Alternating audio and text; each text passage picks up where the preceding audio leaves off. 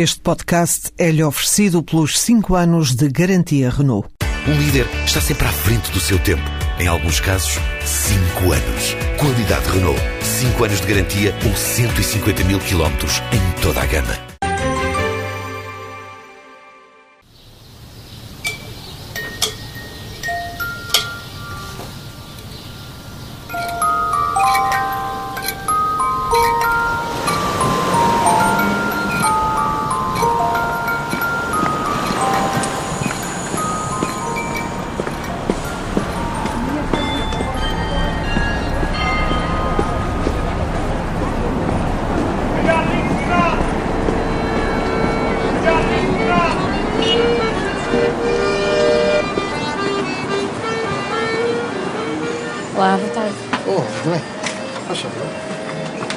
Café, por favor.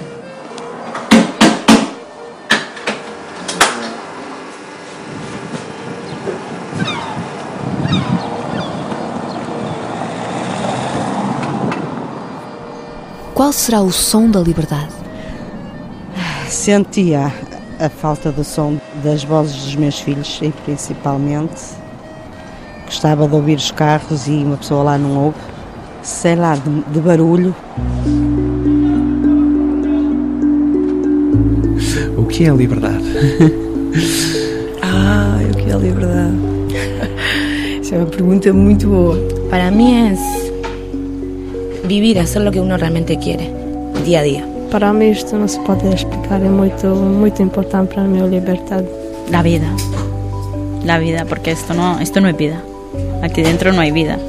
A liberdade é tudo. A liberdade é a coisa mais linda que nós podemos ter. Há vários tipos, não é? Há a liberdade física. Muito pouco que uma pessoa tenha.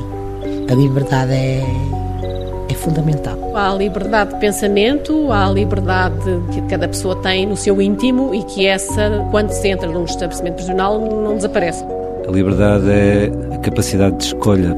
Bem, a liberdade é acreditarmos em nós. As pessoas aqui são livres de pensar, são livres para ler, para a mente se, se espraiar por tudo o que quiserem, portanto, só fisicamente é que não têm essa liberdade. A liberdade é todo, é a família, o amor, o valor é muito importante. E acho que em futuro vou a valorizar a liberdade. A liberdade é uma maluca que sabe quanto vale um beijo, como diz Jorge Palma. É a melhor definição, ainda não encontrei melhor. Que a dependência é uma besta que dá cabo do desejo. E a liberdade é uma maluca que sabe quanto vale um beijo. Enquanto houver estrada para andar, a gente vai continuar enquanto houver estrada para andar.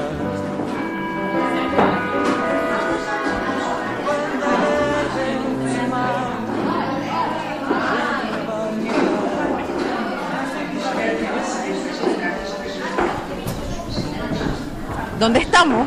En el estacionamiento, ¿no? El prisional especial Santa Cruz de Obispo.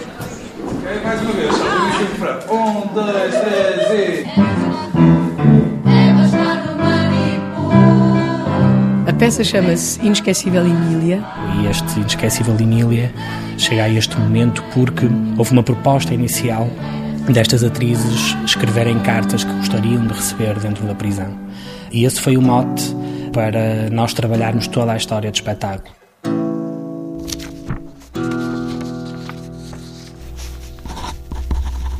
Querida Margarida, ficamos muito contentes por saber que vens ver a nossa peça de teatro. É engraçado escrever-te esta carta porque escreve-se muitas cartas na prisão. Cartas burocráticas, desesperadas, patéticas, de amor. Eu li isto naquele livro da Rosa Lobato Faria sobre mulheres presas em tiros, o romance de Cordélia, sabes? Enfim, tentamos escrever para passar o tempo. Agora tenho andado ocupada com a peça de teatro do Grupo Pel, que tem trabalhado connosco. Vai ter a participação especial da cantora Manuela Azevedo dos Clã. Custa-me muito estar aqui. Ninguém sabe como custa. Temos que pagar pelo nosso desvio, eu sei, mas custa muito. A nossa vida continua ligada aí fora. Bom, vai ser muito bom rever-te. Continuas a ser uma força para nós. És uma mulher de coragem. Um beijo da tua amiga Aurora.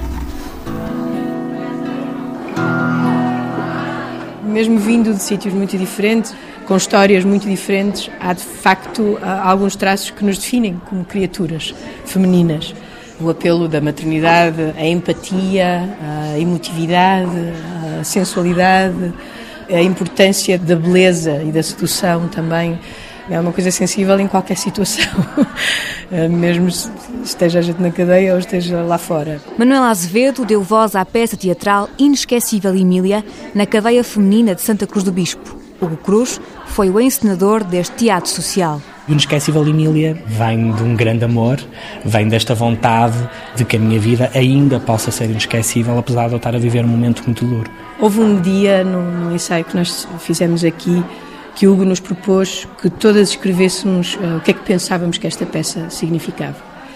E houve duas coisas que me deixaram muito feliz. Primeiro é que não havia nenhum comentário azedo ressabiado. Apesar de haver comentários que falavam da, da, importância das pessoas perceberem que qualquer um pode estar nesta situação, que a vida pode nos surpreender uh, com coisas más, não é? com voltas uh, torcidas do destino, e a segunda é que havia muitos comentários que sentiam e diziam que isto era uma oportunidade de ser mulher e de ser livre. Porque não é o facto de estarmos encerrados em, numa cela e fechados em quatro paredes que nos tira a liberdade de sonhar e de aspirar. Por isso acho que a liberdade passa muito por aí. Querida Aurora, foi um orgulho ver-vos a representar. A comunicação social deu bastante destaque a este espetáculo e parece que vocês vão à Assembleia da República representar. É um orgulho, amiga. Mas no fundo, isto não muda em nada o nosso sofrimento. As nossas angústias continuam. Há quem se desespere, bem sei. Isso às vezes parece um hotel fantasma. O que nos vale, o que nos vale são as amizades que vamos fazendo e o trabalho para ocupar o tempo. Mas esta peça levou-me a pensar Será que todas as mulheres presas sentem as mesmas agonias? Gostava de saber como passam o tempo, como lidam com os problemas. E que retrato é este de ser mulher presa? O que é que tu achas? E o dia a dia? Um beijo e força, Margarida.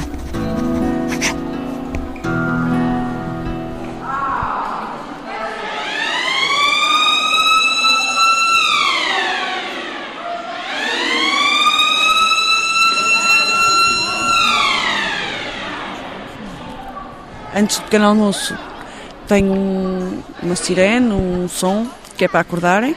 Eu acordo um quarto para as seis. Te levantas, tomar banho. Faço ginástica com meu colega de cela. Vais no pequeno almoço às oito e meia, fumar um cigarro, beber um café e para trabalho. Começam por volta das nove os trabalhos ou a escola. A seguir toca outra vez a sirene para irem almoçar. E logo a trabalhar. Ou podemos andar um pouco no recreio, temos recreio de 1 a 3. E depois jantar e o fecho às 7 da tarde das celas. E ficam sozinhas. Há um momento também da medicação que quase todas tomam medicação para dormir. E já logo a gente liga a família e isso e a gente vê um filme ou lemos um livro ou escrever as cartas. Portanto, é uma rotina muito marcada, claramente, como uma instituição desta natureza, obviamente, tem que funcionar. É este o universo prisional que não chega cá fora? Eu ando atrás de mim, por onde passaste tu, que me deixaste cá dentro, cá dentro,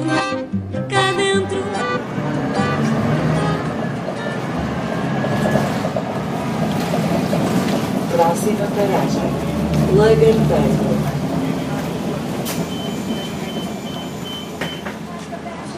Bom dia, sabem dizer-me onde é que é o bloco 12, por favor? Olha, a menina pode ir por aqui abaixo. Mas virar à direita ou virar à esquerda? Virar à direita. É perto? É pertinho. É pertinho? É, cinco minutinhos. Muito obrigada. Nada. São cinco minutos de caminhada por passeios asseados e blocos novos do bairro social do Lagarteiro, no Porto. Vou encontrar-me com Margarida Souza, a voz ativa desta viagem ao sistema prisional feminino. Ela espera-me com um neto de seis meses ao colo. Por coincidência, hoje é um dia especial. Ah, eu faço hoje 46. Saiu da prisão há quatro anos. Não faço ideia do que é estar privado de liberdade. Não conheço este mundo invisível, o que se sente, pensa. Por que razão o discurso académico afirma que as prisões femininas são pouco investigadas, são espaços pouco debatidos, contribuindo para a segregação e marginalização sociais das mulheres? As minhas colegas, quando vinham de precário, eu estava sempre a ver quando a luz da cela delas acendia, preocupada assim: ai meu Deus, será que ela se vai entregar? Será que ela vai fazer uma maluquice e não bem? Margarida, relembre-nos a primeira coisa que fez em liberdade. Foi, eh, pronto, chegar a casa a abraçar a minha mãe, que ela não sabia que eu vinha embora. Os meus filhos foram-me buscar, mas não lhe disseram nada. E foi ver a minha casa apesar de eu vir de precária, não é a mesma coisa, só que custa muito as primeiras noites, que uma pessoa acorda e olha e a primeira coisa que eu olhava era para a janela para ver se eu via grades e não. Depois meti na cabeça e disse, não, aquilo para mim morreu mesmo. Não é um perfil, há imensos perfis.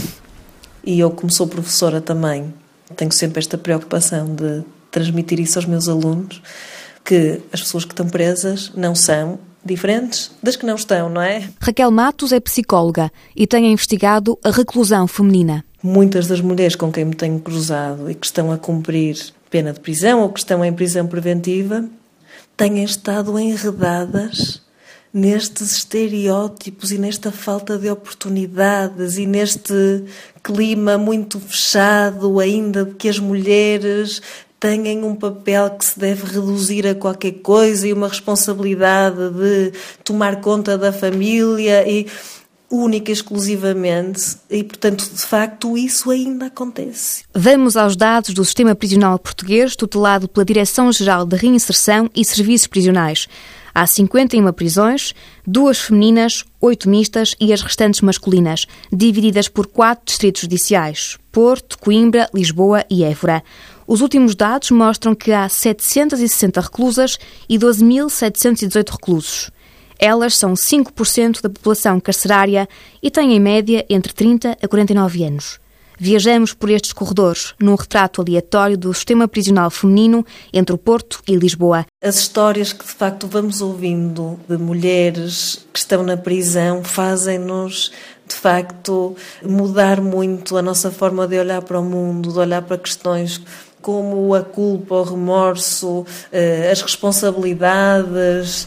Percebemos que tudo pode acontecer na vida das pessoas.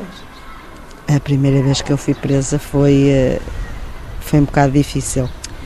E eu não, não estava a vender nada nessa altura, e então houve uma colega minha que me pediu para eu desmarcar. E eu disse: está bem. Pronto, fui à casa de uma pessoa que eu sabia que essa pessoa guardava, bati, bati, bati, a pessoa não me atendeu. E eu disse: Olha, seja o que Deus quiser, levei aquilo para a minha casa. Acordei com a minha sobrinha a chamar-me: oh, tia, oh, tia, e o que é? Está ali a polícia. Falas de cocaína, Margarida? Cocaína e heroína, é assim. E eu trabalhava, sempre trabalhei, só que depois vim despedida e eu tinha-me metido nos pagamentos e cheguei ao fim do mês, queria dar o dinheiro e não tinha. Por isso, qualquer pessoa pode lá ter uma tábua e não pode censurar a outra, não é? tráfico de droga é um cenário muito comum em Portugal, mais preponderante entre as mulheres do que entre os homens, e eu que tenho nos últimos tempos olhado sobretudo para as mulheres presas em Portugal com nacionalidade estrangeira, o tráfico dispara proporcionalmente ainda mais, não é?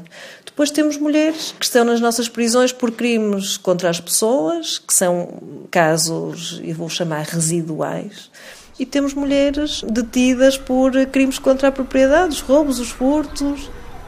Para mim, o que foi mais difícil foi estar distante dos meus filhos. Tenho três. E foi da primeira vez só tinha dois.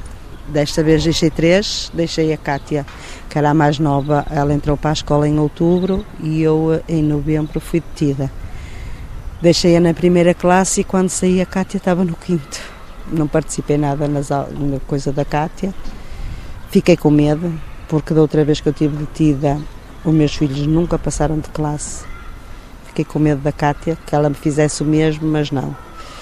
Já tem 13 anos, está no oitavo, ainda não repetiu nenhum ano, e é o cara diz: mãe, eu estou-te a dar aquilo que os meus irmãos não te deram.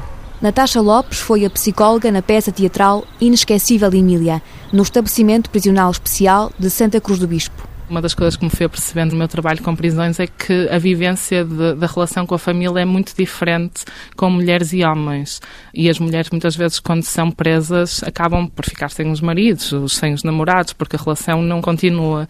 Isso é duro, porque elas passam a reclusão sozinhas, mas a ligação aos filhos é sempre uma, uma coisa muito forte e é quase como uma dupla punição. Teresa Anjinho é mestre em Direitos Humanos e tem trabalhado questões relacionadas com o direito das mulheres. Analisa o sistema prisional português. Primeiro foi fruto de uma evolução, que é inevitável que tenha que ser reconhecida aqui.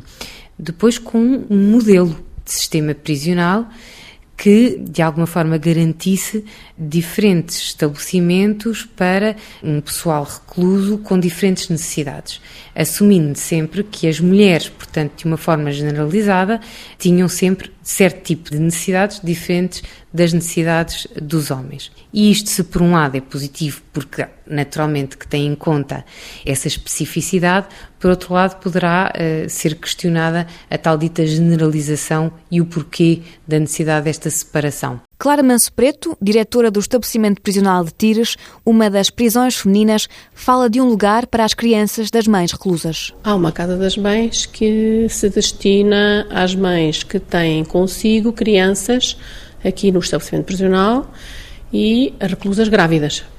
Portanto, a lei portuguesa permite que as crianças até aos 5 anos se houver condições para isso, fiquem junto com as mães nos estabelecimentos prisionais. Por isso, nós temos 25 crianças, em regra até aos 3 anos, porque a partir daí pensamos que, pronto, se a criança tiver outro tipo de, de facilidade em estar no exterior, tiver retaguarda familiar no exterior, será sempre preferível. Margarida, conte-nos como era a relação com os filhos quando esteve presa. E eu gostava de explicar isto às minhas colegas lá dentro para elas nunca mais voltarem ao mesmo. É pensarmos nos nossos filhos em primeiro lugar, de tudo. E eu, quando comecei a, a ganhar mais algum dentro do estabelecimento, quando fazia arraiolos e tudo, eu disse aos meus filhos: a partir de hoje, eu não quero que vocês me depositem nada na conta. Porque eu ganhava lá dentro e dava para mim, ainda dava para eu mandar para eles cá para fora. E eu é que errei, vocês não vão passar lá fora trabalhos por minha causa uma das coisas que me intrigava era porque é que só há pessoas pobres nas prisões. Não, não são só as pessoas pobres que cometem crimes, mas de facto as prisões estão cheias de pessoas que já têm um background social com muitas dificuldades.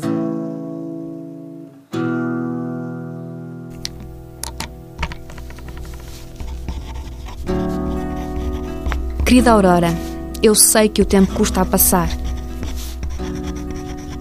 tenta arranjar mais e mais atividades para fazer. Estuda, trabalha, lê. Além de te ajudar a esquecer os problemas, mantém-te a cabeça ocupada, longe de asneiras que possas pensar fazer. Sentadas numa cama, o tempo não passa. Então eu lá dentro meti-me em tudo. Meti-me no teatro, meti-me na música, meti-me na dança.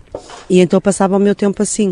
Tinha ensaios, tinha o meu trabalho, de manhã estava na escola, que eu fiz lá o nono ano. Pronto, e tinha sempre o meu tempo ocupado, onde me custava muito mais estar dentro da aula era ao fim de semana. Apesar de ter as visitas e assim, mas era ali fechada. Maria João Mota trabalha com Hugo Cruz no Grupo PEL em Teatro Social e com Catarina Ribeiro, de Fala Aguçada, logo a seguir. Vi muitas vezes, sei lá, mulheres de cuidar da minha mãe, doces, lá, e que realmente não percebes e ficas ali com uma série de, de, questões na cabeça. O que é que esta pessoa terá feito? Porque na, na tua relação com ela, uma pessoa normalíssima. Eu acho que a prisão não se dá um animal e se der tem que ser com respeito, porque eu acho que estas mulheres merecem todo o respeito.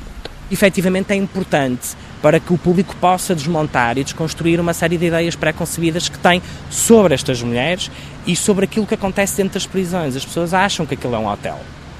É? De uma forma geral, há um discurso de senso comum um bocado perigoso relativamente a isso. Podemos ver o, sistema penitenciário como um sistema puramente de castigo e, nessa perspectiva, ver de um ponto de vista, entre aspas, hoteleiro. Naturalmente que aí, quer por instrumentos de direito interno, a partir da Constituição, quer por instrumentos de direito internacional, estamos vinculados a regras específicas de estándares mínimos, de garantias mínimas no fornecimento dessas condições. Mas não era a isso que eu me queria referir. Queria-me referir a outro tipo de condições, que são as condições que propiciam a utilidade ou inutilidade do cumprimento de uma pena de prisão.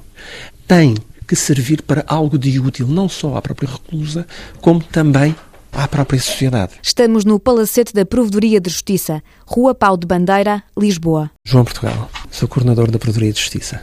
A área que coordeno tem a seu cargo as queixas e o tratamento de todas as questões relacionadas com o sistema penitenciário. Para dar uma ideia, eh, queixas que temos recebidos relativamente ao acesso a cuidados de saúde, problemas relacionados com o decurso das visitas, enfim, o acesso de visitantes às próprias reclusas, questões relacionadas com a segurança e disciplina.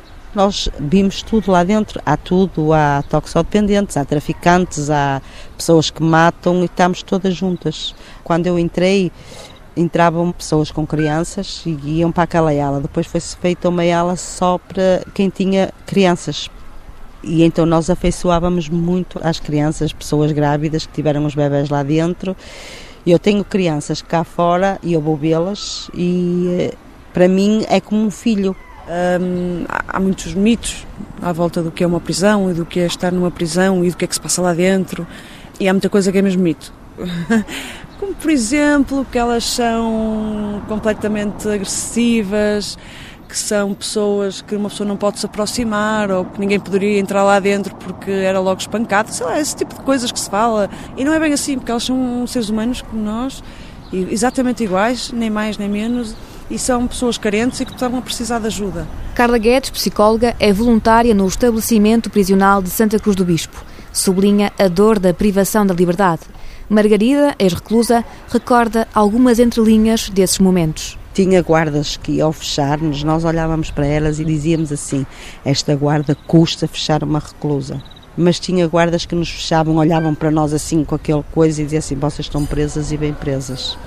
E cá fora é igual. As mulheres nas prisões têm, na sua maioria, o primeiro ciclo do ensino básico, ou ainda menos a escolaridade. Nas reclusas estrangeiras, o nível da escolaridade tende a ser mais elevado. Em 2008, um relatório do Parlamento Europeu pela Comissão dos Direitos das Mulheres e da Igualdade dos Gêneros, através da eurodeputada Marie Cassiotto, dava conta de que era necessário humanizar as prisões femininas. As pessoas dizem, ah, eles vivem melhor lá dentro do que cá fora. Bom, eh, eu julgo que as pessoas que dizem isso provavelmente nunca sofreram a perda de liberdade. A humanização das prisões vem na sequência exatamente de tudo isto que nós estamos também aqui a conversar, que é a ideia de que o recluso tem direitos. A humanização das prisões tem a ver, na verdade, com a própria humanização do recluso. Humanizar as prisões, um direito para a reabilitação de reclusas, enfatiza Teresa Anjinho, especialista em direitos das mulheres, uma realidade que tem vindo a evoluir, sublinha João Portugal, da Provedoria de Justiça a realidade de hoje não tem nada a ver com a realidade de há 16 anos, quando foi feito o primeiro relatório, em 1996. E não tem nada a ver, desde logo, em termos do parque penitenciário. Eh, nessa altura, Tires era praticamente o único estabelecimento feminino que existia em Portugal. Muitas mulheres suicidam porque não aguentam mesmo o stress do estabelecimento. Quando eu tinha o meu problema e quando eu sentia que não estava bem e precisava de falar, e eu marcava consulta com o meu psicólogo. Margarida, será que conheces a Bárbara Carvalheira? Tem 47 anos, está presa pela segunda vez, em tiros. Ela também gosta de escrever cartas. Tem a voz cansada, um rosto esguio, mãos de muito trabalho. É muito complicado, portanto, os laços afetivos com os filhos, estarmos realmente aqui neste mundo, que é um mundo à parte, que se apresenta aqui, assim parece tudo muito, muito normal, mas não é. Portanto, as expressões, a que se vive aqui que a gente nunca pediu para se viver, eh, de falar desde mortes, de colegas com problemas psicológicos. É muito difícil viver dia após dia. Eu vim para fora com ano e meio de carimbos. Todos os meses tinha que ir à apresentação, pedi ajuda para me arranjarem emprego. Ai não, Margarida, você tem que ir ao fundo de desemprego. Disse, doutora, já estou escrita em todo lado. Pronto, aparece-me assim de vez em quando uns serviços agora, neste momento, estou com o rendimento mínimo. Há outra dimensão que eu acho que temos que dar passos em Portugal, Não é só mudar as mentalidades e ajudá-las a mudar. Há mulheres que precisavam de ter uma espécie de regime de transição antes de voltarem para o seu contexto de origem ou eventualmente até terem a oportunidade de não voltarem para esse contexto, não é? A psicóloga Raquel Matos sublinha a importância de novos caminhos para a reinserção social das reclusas. João Portugal, a pertinência de uma estratégia mais eficaz. As prisões femininas em Portugal têm problemas distintos das prisões masculinas. O problema fundamental aos dois parece ser realmente a adequação das estratégias de reinserção. Podem efetivamente significar o sucesso ou um insucesso de um sistema penitenciário. E é nesses que se tem que reforçar a atuação do Estado. Isso é reincidente, ou seja, a reinserção social não nos ajuda muito. É muito bom falar, mas que ela não funciona a 100%. Eu sou o exemplo disso. Problemas de reinserção social. Não há dados sobre quantas reclusas conseguem arranjar trabalho. E os dados da reincidência são praticamente inexistentes. Fala-se, por um lado, em mudar as vontades, por outro, uma assistência mais personalizada com reclusas, mais técnicos, menos preconceitos, mais oportunidades de vida.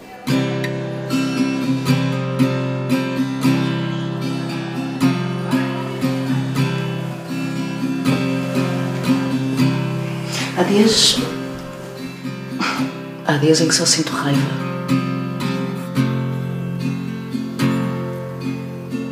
Como é que te aguentas só? Comigo de mês a mês.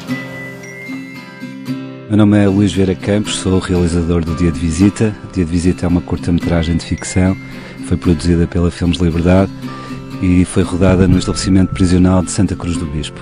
O estabelecimento prisional especial de Santa Cruz do Bispo é abrangido pelo regime da visita íntima, uma regalia alargada a todas as prisões portuguesas, segundo o novo Regulamento Geral dos Estabelecimentos Prisionais, em vigor desde 10 de junho de 2011. Luís Vieira Campos gravou testemunhos com mulheres que usufruem de três horas de amor. Com as conversas com as reclusas que estão abrangidas pelo regime da visita íntima, o que nós percebemos é a importância que esta visita tem para a sua estabilidade emocional e a importância que esta visita tem para evitar o desgaste das suas relações afetivas. Acho que precisávamos às vezes ter um bocado de carinho do companheiro, né? enquanto uma pessoa numa visita, temos ali a guarda a controlar. Uh, às vezes, se nos metiam a, mão mais um bocado, a guarda vinha-nos logo chamar-nos a atenção e é diferente. Por exemplo, o meu caso, eu meti na cabeça e disse assim: não, não posso, não posso. Mas tinha colegas minhas que, que não conseguiam e então arranjavam outra mulher lá dentro. Se nós conseguirmos encarar a reclusão ou a privação da liberdade como uma oportunidade de reeducação e de reintegração, compreendemos que a visita íntima faz todo o sentido.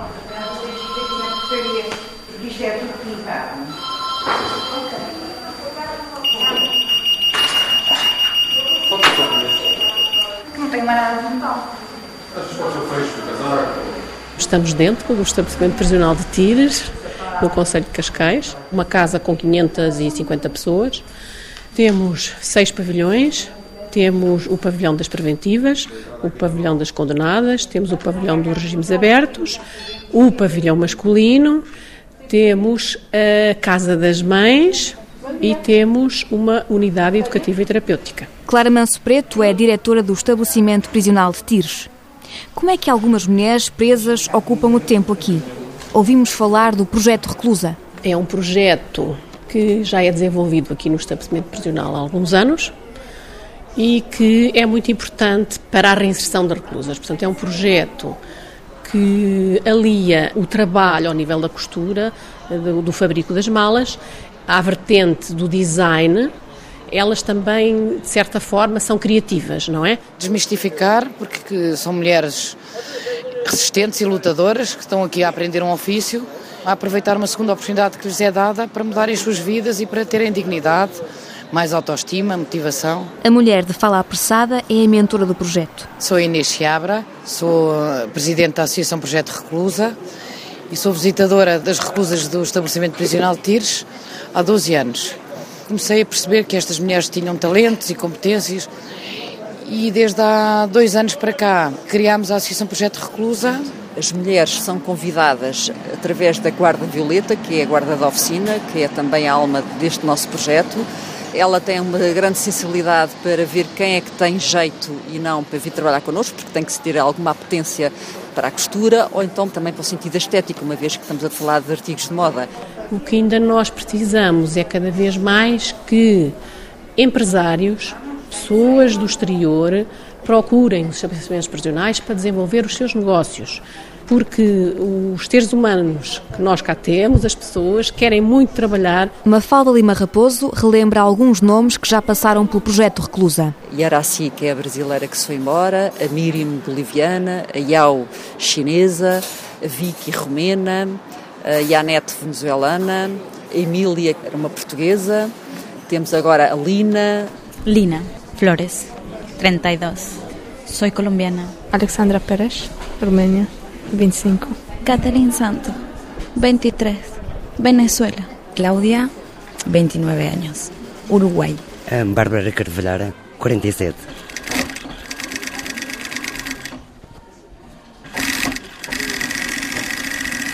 Estoy a confeccionar una mala que se llama chocolate y está feita en burel y en, en piel.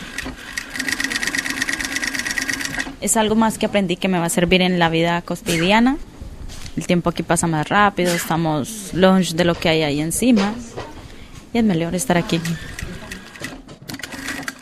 A costura nos ayudó a que trabajando podemos distraernos y que el trabajo trae cosas buenas.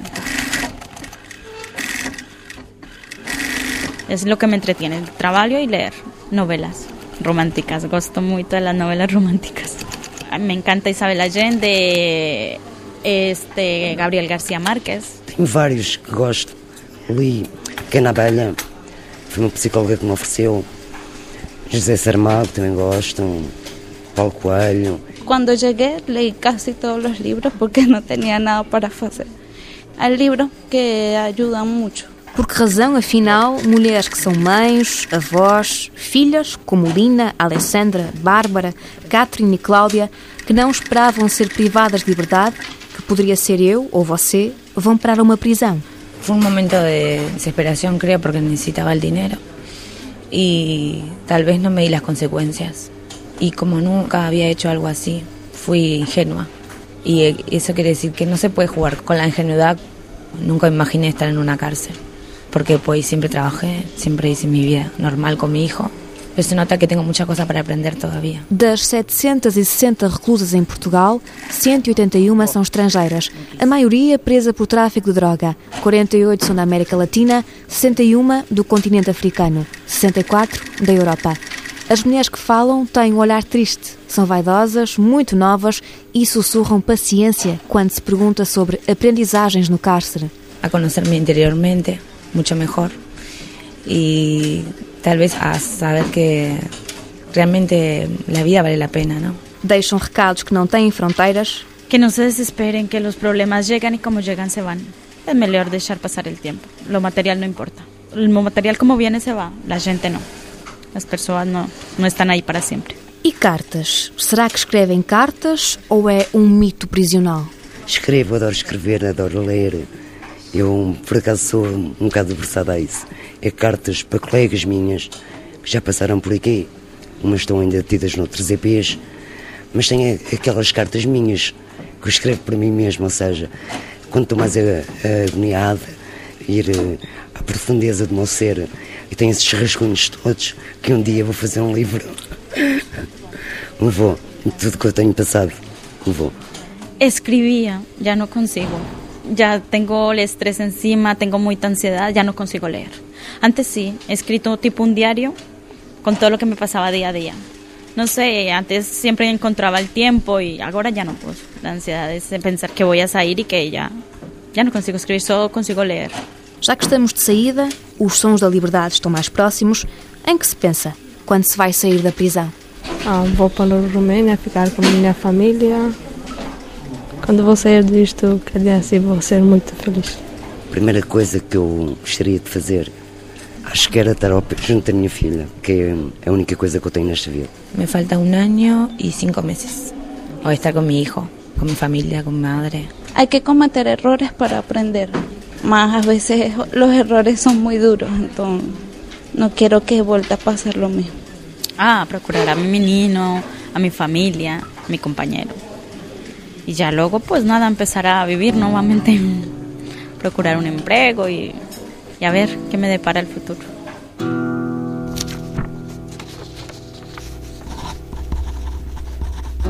Margarida, falta menos de um mês para sair.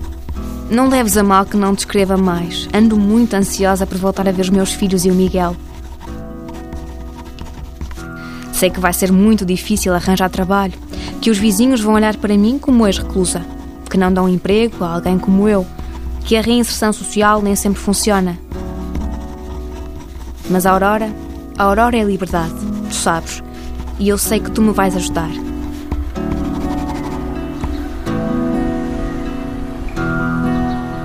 Eu fui chamada, eram quase 4 horas e eu só saí do estabelecimento às 7 horas da noite.